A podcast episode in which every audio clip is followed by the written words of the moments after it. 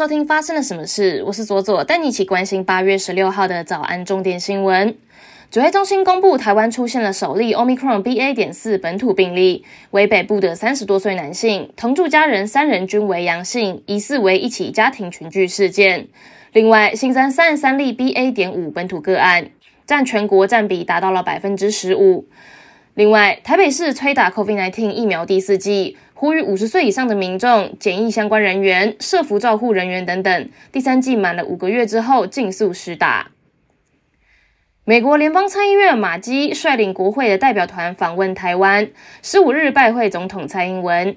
马基指出，他相信台美关系在二十一世纪能够持续的成长茁壮。他认为台湾是民主、人权及言论自由的重要灯塔。花莲玉里天主堂的神父刘义峰，借着资源回收厂雇佣了七十多名弱势族群。他表示，资源回收厂提供游民、生障者、更生人、中低收入者就业机会。目前有七十多名员工，让他们在工作上得到成就感和培养自力更生的能力。也希望社会大众能够多一点宽容，释出一点善意，让这些人更有归属感。劳动部表示，与卫福部合作的聘雇外籍看护工家庭短期替代照顾服务，预计今年年底前会正式实施。原有聘雇移工长照家庭使用扩大喘息服务时数，由原本的三十一天，未来一年最高可以达到五十二天。国际方面，蜘蛛人男主角英国演员 Tom Holland 宣布，由于心理健康相关原因，暂时退出社交平台。他指出，Instagram 和 Twitter 上面的内容过度刺激，让人难以接受。每当他看到关于自己的新闻，都会很容易被卷入漩涡，这对精神状况非常有害。因此决定删除这些城市。他同时还借机宣传关注青少年心理健康的慈善组织 Stanford。《魔鬼诗篇》的作者鲁西迪十二日在美国纽约的一场文学活动被刺伤，送医手术后需要仰赖人工呼吸器。卢西迪的儿子透露，目前父亲已经取下了呼吸器，而且能够说上几句话。家属们感到如释重负。卢西迪是因为创作《魔鬼诗篇》一书惹怒了伊朗，有一些穆斯林认为此书念熟了先知穆罕默德，他长期面临死亡威胁。中国海南的疫情尚未平息，上海又再度传出爆发疫情。周末以来广传的影片显示，上海一家宜家宜居因为疫情足迹被官方管制临时封控，大批顾客逃出卖场。事发门市所在的徐汇区官方也宣布再度进行全区普筛。厄瓜多的官员指出，第二大港城市瓜亚基尔发生爆炸，造成了五死十六伤。政府指控这起攻击行为是犯罪集团所为。总统拉索已经宣布当地进入紧急状态。根据美联社的报道，翁山苏基被军政府统治的缅甸法院判处四项贪污罪名成立，在原有的刑期上增加了六年徒刑。翁山苏基已经因为贪腐、煽动群众对抗军方、违反防疫规定以及违反电信法等罪名，被判处十一年徒刑。分析家指出，对于翁山苏基和其盟友的诸多指控，是为了让军方夺权合法化，同时在预定明年举行的选举之前，将翁山苏基排除在政坛之外。军方已经承诺将于明年举行选举。接下来，我们来聊聊今天的发生了什么事。今天聊的是来自于花莲的故事哦。一艘赏金船在花莲外海游玩的时候，发现有一只海龟被渔网缠住。船长就立刻停船，将海龟打捞上岸，解开网子之后呢，将它放回大海。根据海潮文教基金会的说法哦，每年有全世界的鲸豚、海龟因为渔网缠绕而死的就有三十万只，相当于每天有八百只鲸豚、海龟因为废弃渔具而死。这就引发了我的好奇哦，我们有没有办法像禁止塑胶吸管那样，去限制废弃渔网的产出，可以达到保护海龟跟鲸豚的目的呢？首先，我们要了解哦，为何废弃渔网会出现在海中？是因为渔民喜欢随便丢垃圾吗？我们平常进滩的垃圾只占了全球海洋塑胶垃圾的百分之五哦。海洋塑胶垃圾可以分为海岸、海漂跟海底这三种，而海底垃圾就占了全球海洋塑胶垃圾的百分之九十四。根据海保署的调查，二零二零年台湾的海底垃圾当中，有近九成都是废弃渔网跟渔具。而台湾每年的渔业活动会产生两千三百吨的废弃渔网，这相当于每分钟会有一袋装着七十个家庭号的汽水瓶的垃圾被丢掉。但渔网要钱也是生财工具哦，所以渔民通常不会随意丢弃。像是远洋渔业常用的大型美式围网啊，一张就要价台币一千七百万左右。而沿近海的家计型渔业的一组刺网也要动辄上万元。所以遇到损坏的时候呢，通常渔民会捡回来自己修补。那如果有少数出现蓄意丢弃的情形，可能是因为渔具损坏要拿去回收的时候啊。各县市的回收标准虽然有一点差异，但是渔网的回收价位都不高，还需要自己洗干净之后分类，甚至有一些业者还会要求没有腥味才能回收。那想要送进焚化炉，还可能要自行剪裁啊，相当的费工费时。所以有些渔民呢，因为作业繁杂，遇到没有办法修补的损坏渔网的时候，有些人会蓄意丢弃在海中或是渔港当中。除了上述情形以外，大部分的渔网是意外掉落进海里的。最后可以归咎成几种原因。第一种是因为恶劣的天候啊，一般的渔民在下刺网的时候是先放下去就先入港，然后等到四到六个小时之后再回去查看。如果遇到强烈的海流呢，海里的刺网就有可能会飘走。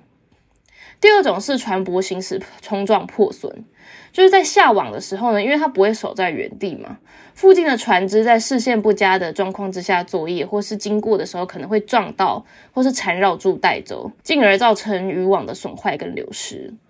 那还有第三种状况是渔民下网的时候，渔具被底胶卡住缠绕，才会破损断掉掉进海里面。那我们了解了为何渔网会出现在海中了，我们要如何解决这样子的状况呢？我们先从如何防范渔网不见的状况开始讲起。目前沿海的渔民大多是使用无线电的渔网定位系统，有一定的距离限制哦。在下网之后，如果飘到太远的地方，就会容易遗失。但如果改用 GPS 定位系统的电子浮标，一个就造价高昂，一个 GPS 定位的电子浮标就可以抵掉整张小型刺网的价格，在成本考量上面没有办法全面落实这种方式。所以目前比较可行，而且正在实施的就是刺网实名制。在今年的一月一号开始实施刺网实名制之后，每一张刺网在出入港之前都要给海巡署检查。那如果有遗失在海中的状况，就需要回报。那后续会相关收集资料，整理出渔网遗失的热点，让海保署去进行清楚的回收作业。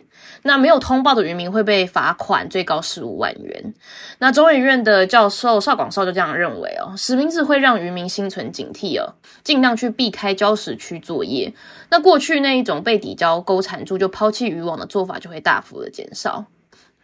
那从源头减少渔网掉落的机会，并且记录出大多渔网掉落的位置，就可以集中打捞，并且拿去回收再利用。那至于如何让渔网回收再利用的话，可以分为三种。第一种是处理单纯而且价值比较高的远洋渔业的围网网具；第二种是沉积在海中许久的废弃渔具，容易会有藏污纳垢不易清理的问题；第三种就是近海渔具，就是像刺网这样，但是受到塑胶原料的价格影响哦。价格差的时候呢，业者回收再制的意愿就比较低。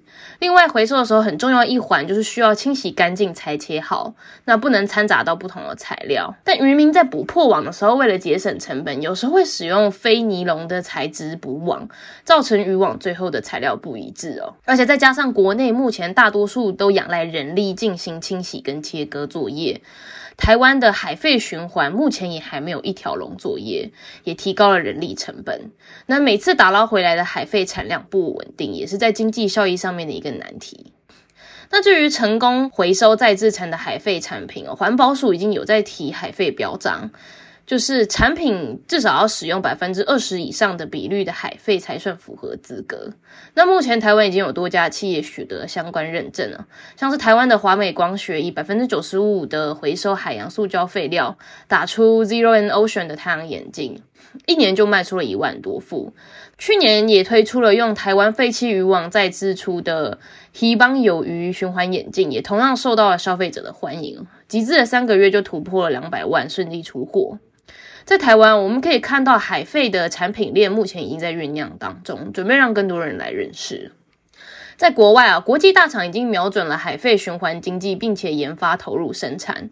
像是日本文具百乐在二零二零年推出海废塑胶制成的原子笔哦，笔杆的颜色就是海废塑胶本身的淡蓝色，也会根据回收塑胶的原料不同，每一批产品的颜色也不太一样，让消费者更有感自己在使用海废产品啊。推出半年就热销了五十万只。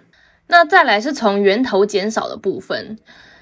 法国公司 Seabird 目前正在研发生物可分解的渔网，适用在刺网以及小规模的近海捕捞的渔船。那这个公司声称哦，可以用堆肥或是沼气的方式去回收这个渔网，就算意外掉入海中，分解的速度也比传统的尼龙渔网快，不会形成微塑料。在台湾的塑胶中心，目前也已经研发了可以分解的渔网纱线，如果可以顺利编织，将会是海洋友善的一大步。我在研究这个主题的时候，原本是抱持着海洋塑胶垃圾应该已经算是有在被关注了吧的想法去查资料的，但越深入了解之后，才发现哦，我们还可能是在冰山一角上，在这边努力着。Netflix 的影集《海洋阴谋》中有提过全素或是不吃海鲜的解决方式，但这样子的方式会相对极端。我们可以优先挑选台湾在地的养殖鱼类。在选购产品的时候，也不妨可以找找看有没有海废标章的商品。